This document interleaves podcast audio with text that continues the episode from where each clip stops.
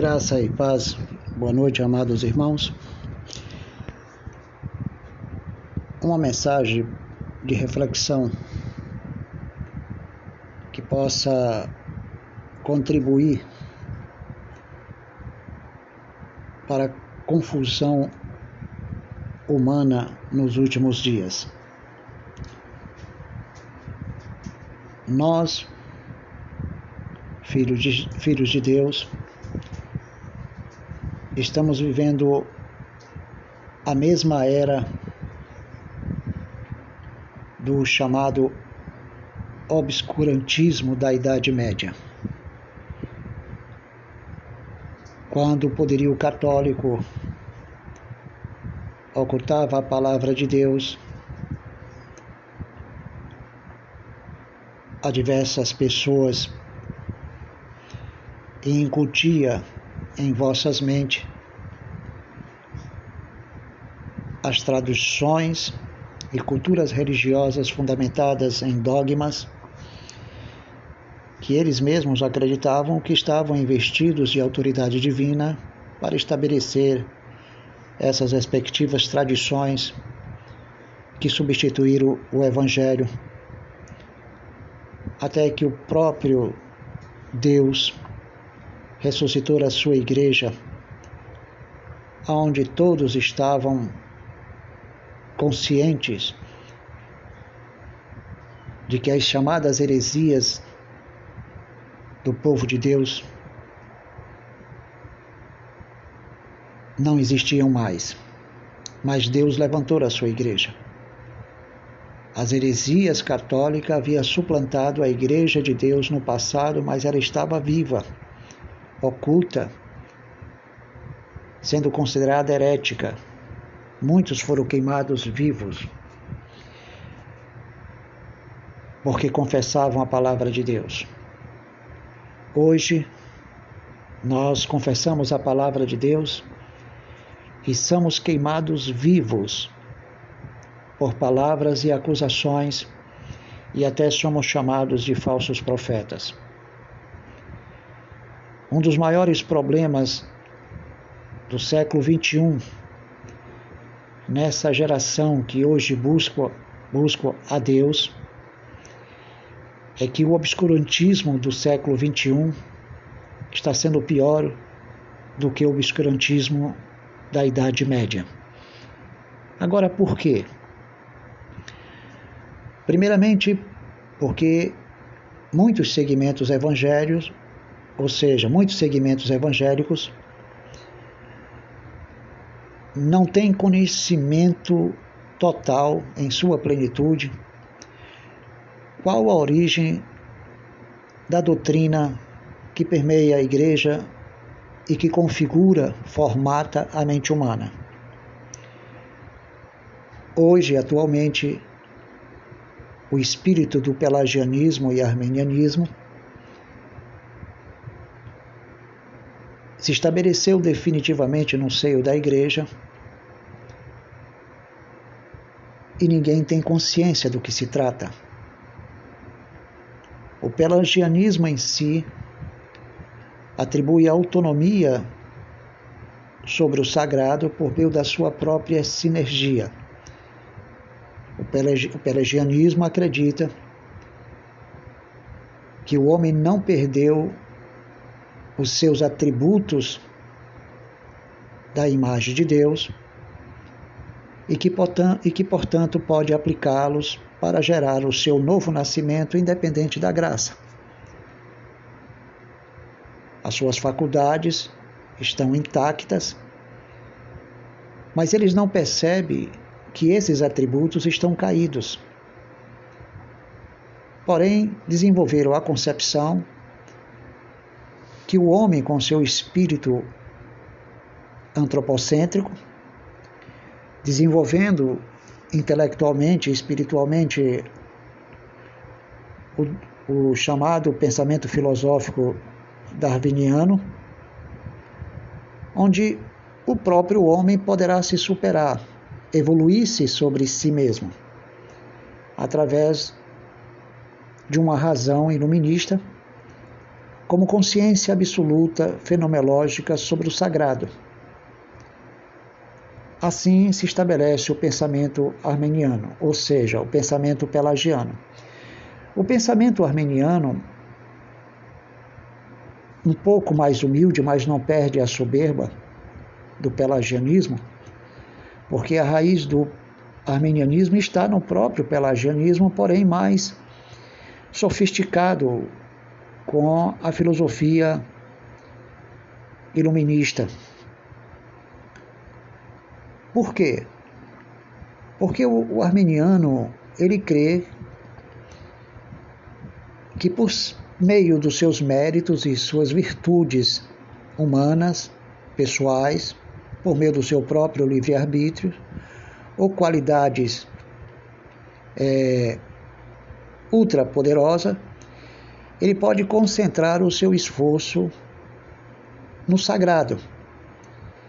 E por meio da sua capacidade interna, por meio da sua própria razão, ele emprega seu espírito, crendo que em sociedade ou associado com a graça de Deus, ele será recompensado porque fez a sua parte. Em outras palavras, Cristo realizou a obra redentora e ele, por sua parte, toma a sua atitude para contribuir com seu novo nascimento. Então, o pelagiano acredita que a sua sinergia com Deus representa 50% do cumprimento da justiça da lei. Porque os outros cumprimentos, os outros os outros 50%, os outros 50%, Cristo vai lhe proporcionar como recompensa porque ele desenvolveu os 50%. Então significa um novo nascimento e uma salvação meritória. E essa visão hoje ela se desenvolveu de uma maneira mística, pois o homem crê que mediante os seus esforços Deus vai lhe revelar exatamente o que ele deve fazer, vai lhe oferecer os princípios para determinar quais as diretrizes para a sua vida. Então, nesse sentido, a humanidade escuta esse evangelho e acredita que pode mudar a sua história. Então, nós temos hoje um, uns movimentos, diversos movimentos, onde os homens vendem um evangelho com diversos critérios. Se você pratica uma campanha de 40 dias, de clamores, ou de sete semanas, esse ritual é suficiente para você destruir a maldição e obter a sua libertação ou novo nascimento. Isso quer dizer que, por meio das obras, os homens conseguem aquilo que Cristo realizou na cruz do Calvário. Já não é mais por graça, é por obras, fé e obras. Então eles não conseguem viver por graça através daquilo que Cristo fez, crendo que o Espírito de Deus vai aplicar no seu coração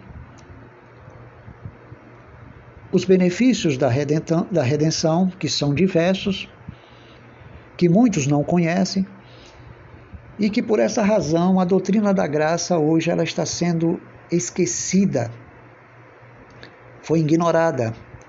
Porque a graça de Deus, a graça de Deus hoje está baseado em sentimentos, sensações, emoções, cultos, cultos motivacionais, cultos proféticos, geralmente baseado em revelações, profecias, visões e sonhos. E o povo estabelece aí a sua caminhada. Só toma atitude mediante a manifestação de Deus, mediante uma evidência invisível ou visível, para poder saber qual é a vontade de Deus. Então, é um evangelho é, de acordo com a antiga aliança. Se aplica o esforço humano, se aplica as obras, e Deus responde em resposta a esse sacrifício. Então, quando falamos da palavra da graça, da palavra reformada do século XVI, queremos despertar na, nas pessoas o descanso de viver por fé e por graça, sem precisar do místico, crendo unicamente na palavra.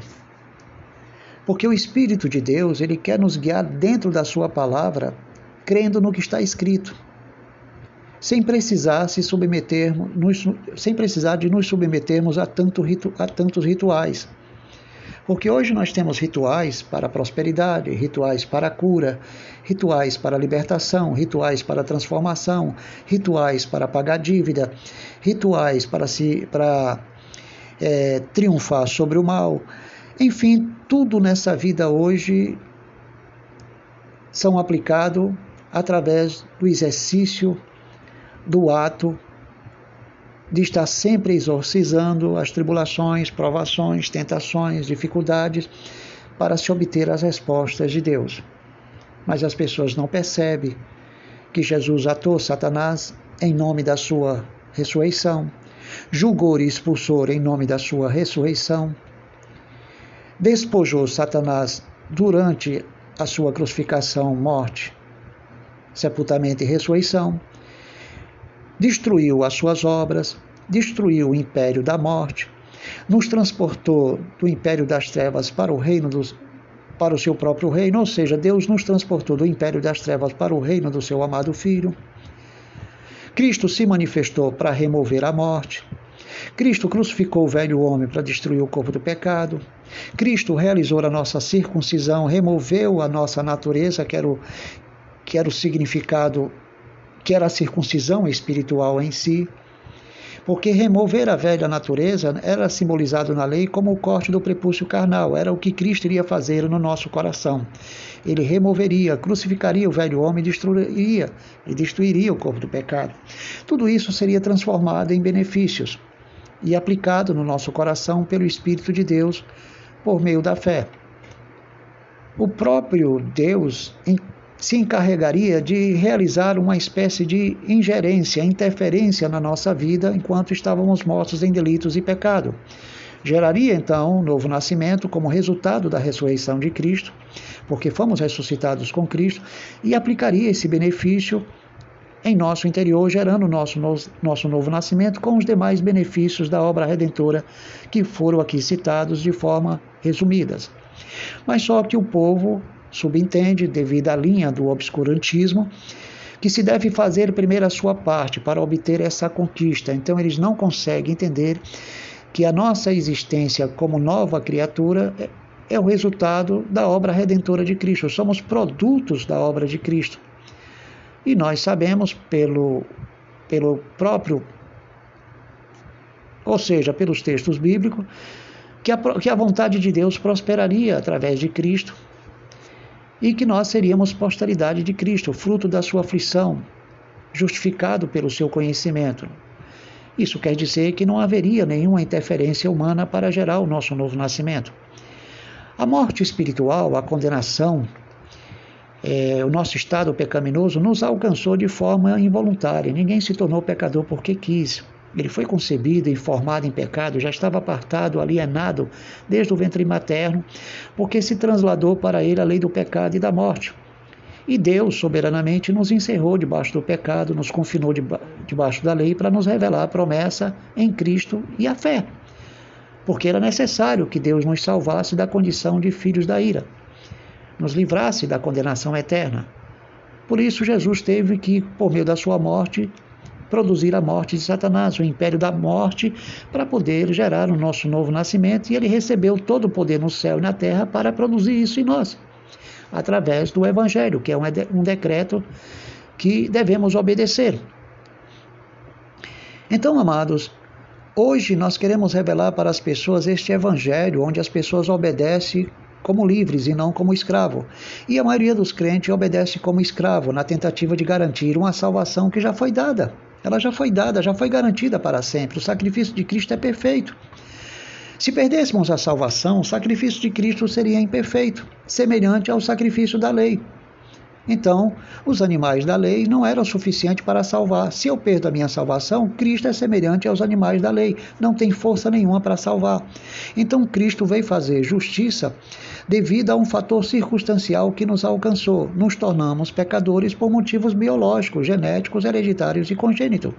Então, Jesus nos escolheu, ou seja, Deus nos escolheu e nos predestinou para essa salvação em Cristo. Estávamos em uma união eterna com o Pai para esta salvação, que iria suceder no futuro. Então, a salvação no passado estava assegurada por Deus de que ela iria acontecer no futuro. E nós, como éramos ramos da videira, já fazíamos parte da natureza espiritual da videira. Por isso, nós fomos batizados na sua crucificação, morte, sepultamento e ressurreição, para que o corpo do pecado fosse crucificado e o velho homem destruído e esses benefícios respirados em nós por meio do Espírito de Deus depois que nos desse o novo nascimento por obra soberana do Pai. Então nós queremos pregar um evangelho autêntico, legítimo, verdadeiro. Mas acontece que o pensamento pelagiano e armeniano, que ganhou força a partir do século XVII, assumiu o controle das igrejas e hoje, infelizmente, Estamos pregando um evangelho diferente, é o evangelho motivacional, é o evangelho do prazer, é o evangelho da, da alegria carnal, é o evangelho que, que a mística toma conta da igreja. Então as pessoas não entendem mais a graça de Deus. Então a graça de Deus para eles são experiências místicas, como por exemplo o caso das línguas estranhas. Nós sabemos perfeitamente, no contexto das Sagradas Escrituras, que os apóstolos falaram novas línguas, como foi prometido pelo Senhor, e eles receberam no, em Atos, ou seja, eles receberam segundo o que diz Atos dos Apóstolos, capítulo 1, ou capítulo 2, versículo 1 a 4. Eles falaram em outras línguas e pregaram o evangelho nestas línguas. Quando lemos o capítulo 14 de 1 Coríntios, Paulo fala a explicação, ou dá uma explicação das línguas estrangeiras que a igreja aplicava e que havia necessidade de intérprete dessas línguas estrangeiras para quando chegasse um incrédulo na igreja ouvisse o evangelho na sua própria língua, precisaria de um tradutor. Então o apóstolo Paulo ali educa a igreja a entender que as línguas estranhas eram exatamente as línguas estrangeiras, por meio do qual se revelava o evangelho, o Antigo e o Novo Testamento, para que estes oráculos chegassem até a nós por causa da palavra que foi pregada em diversas línguas estrangeiras. Então, diante desta realidade, Paulo estava esmiuçando o capítulo 14 de, de 1 Coríntios para que a igreja pudesse compreender que, na realidade, esses dons de língua cessariam o dom de línguas estrangeiras cessariam. Cessaria a revelação, cessaria a ciência, cessaria a profecia, mas o amor permaneceria, porque seria perfeito. Então, o que foi que aconteceu? O povo desenvolveu uma concepção baseando-se baseando em um êxtase emocional e criou uma realidade mística que não é verdadeira. E praticamente esses dons de língua hoje não têm nenhuma força, nenhuma significação espiritual para nossas vidas. O que acontece no meio deles é uma adivinhação sobre aquilo que eles estão falando, que, segundo eles, são línguas dos anjos, mas não são. São línguas produzidas pelo êxtase emocional, e apóstolo Paulo advertiu que muitos apostatariam da, da fé, dando ouvido a doutrinas de demônios.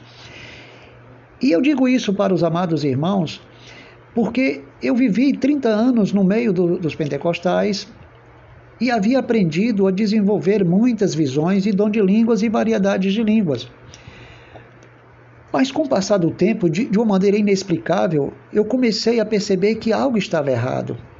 Mas eu não tinha como argumentar sobre isso. Então, amados, se a graça de Deus não revelar a cegueira desse obscurantismo do século XXI que vem dominando o povo desde o século XVII e o pentecostalismo se manifestou a partir do século XVIII para XIX, um movimento estranho que na realidade houve muitos movimentos né, no, no, século II da era cristã e no século III, pessoas que, que se manifestavam com um espírito de revelações e que as igrejas daquela época já estavam atentas a esses movimentos místicos.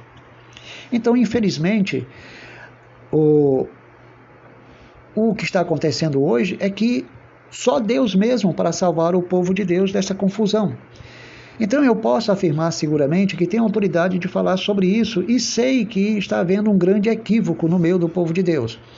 E para encerrar, eu concluo dizendo o seguinte: que somente Deus é poderoso para salvar o povo de Deus das heresias. Por que, que existe tantas doutrinas, tantos pensamentos, tantas interpretações? Amados, biblicamente era para existir uma só fé, uma só doutrina, uma só revelação da palavra, revelação da palavra, e um só conhecimento. E na realidade, o que nós encontramos é o corpo de Cristo fragmentado, distorcido, mal interpretado. E hoje a maioria dos cursos teológicos que são oferecidos é na linha pelagiana e armeniana, que são pura filosofia gregas antropocêntricas, racionais, baseando-se na razão, onde o homem tem que buscar Deus. A Bíblia não, não revela o homem buscando Deus, a Bíblia revela Deus buscando o homem, Jesus buscando o homem para salvar. Então, o que está acontecendo com o povo de Deus? O povo de Deus não percebe que eles foram salvos porque Deus os elegeu e os predestinou para esta salvação em Cristo e que ele se manifestou para salvar o seu povo. Ele veio salvar o seu povo. Só que, infelizmente, as pessoas não conhecem linguagem antropomórfica, não conhecem linguagem que é apresentada é, numa, numa, num sentido humano. Então, por esta razão, devido às letras, as pessoas entendem que por, por, causa de alguns versículos, ou diversos versículos e, e textos, eles imaginam que essa sinergia da salvação parte do homem, do novo nascimento parte do homem. Isso significa que a pessoa não conhece a soberania de Deus. E a salvação que está sendo anunciada está sendo fundamentada no homem. Se o homem não fizer a sua parte, ele perde a sua salvação. Então significa que Deus vai ter que ter fé no homem. Porque se Deus não tiver fé no homem, então ele não vai poder salvar. E nessa, e nessa condição, como é que Deus vai ter fé no homem? Porque se a salvação tiver que ser garantida pelo homem, então Deus vai ter que ter fé nele também. Porque Deus não vai ter certeza se ele está salvo. Ele vai ter que atribuir toda a segurança da salvação para o homem, no homem, por meio do homem. Porque caso contrário, ele não terá sua salvação. E esta salvação, amados, não gera o descanso. A fé das pessoas está fundamentada em areia. Porque sem a soberania de Deus, não podemos ter segurança da nossa salvação. Deus nos elegeu e nos predestinou para essa salvação de Cristo, porque essa seria a forma dele confiar em si e não em você e nem tampouco em mim. Porque se Deus não faz algo perfeito, o Espírito de Deus não seria penhor, seria um fragmento ou algo sem significância nenhuma. Para que, que serve um espírito que não tem força nenhuma? nenhuma. Se ele é penhor, é ele que vai garantir o que o ser humano não pode garantir. Então Deus elegeu, Deus predestinou a salvação em Cristo e nos deu o Espírito como penhor, porque ele não confia no nosso potencial, ele não confia no nosso livre-arbítrio, ele não confia na nossa capacidade. Se ele tiver que depender disso, então seria insuficiente o seu sacrifício e o seu espírito, e Deus não seria soberano. Então, de qualquer maneira, as pessoas não conhecem a graça, porque o Deus soberano que a maioria dos pentecostais conhece, ele é insuficiente. Ele é imperfeito, seu sacrifício é imperfeito porque sempre vai depender do homem. Então é uma santidade escrava. Eles não obedecem como livres, mas como escravos, porque eles precisam garantir a sua parte na questão da salvação.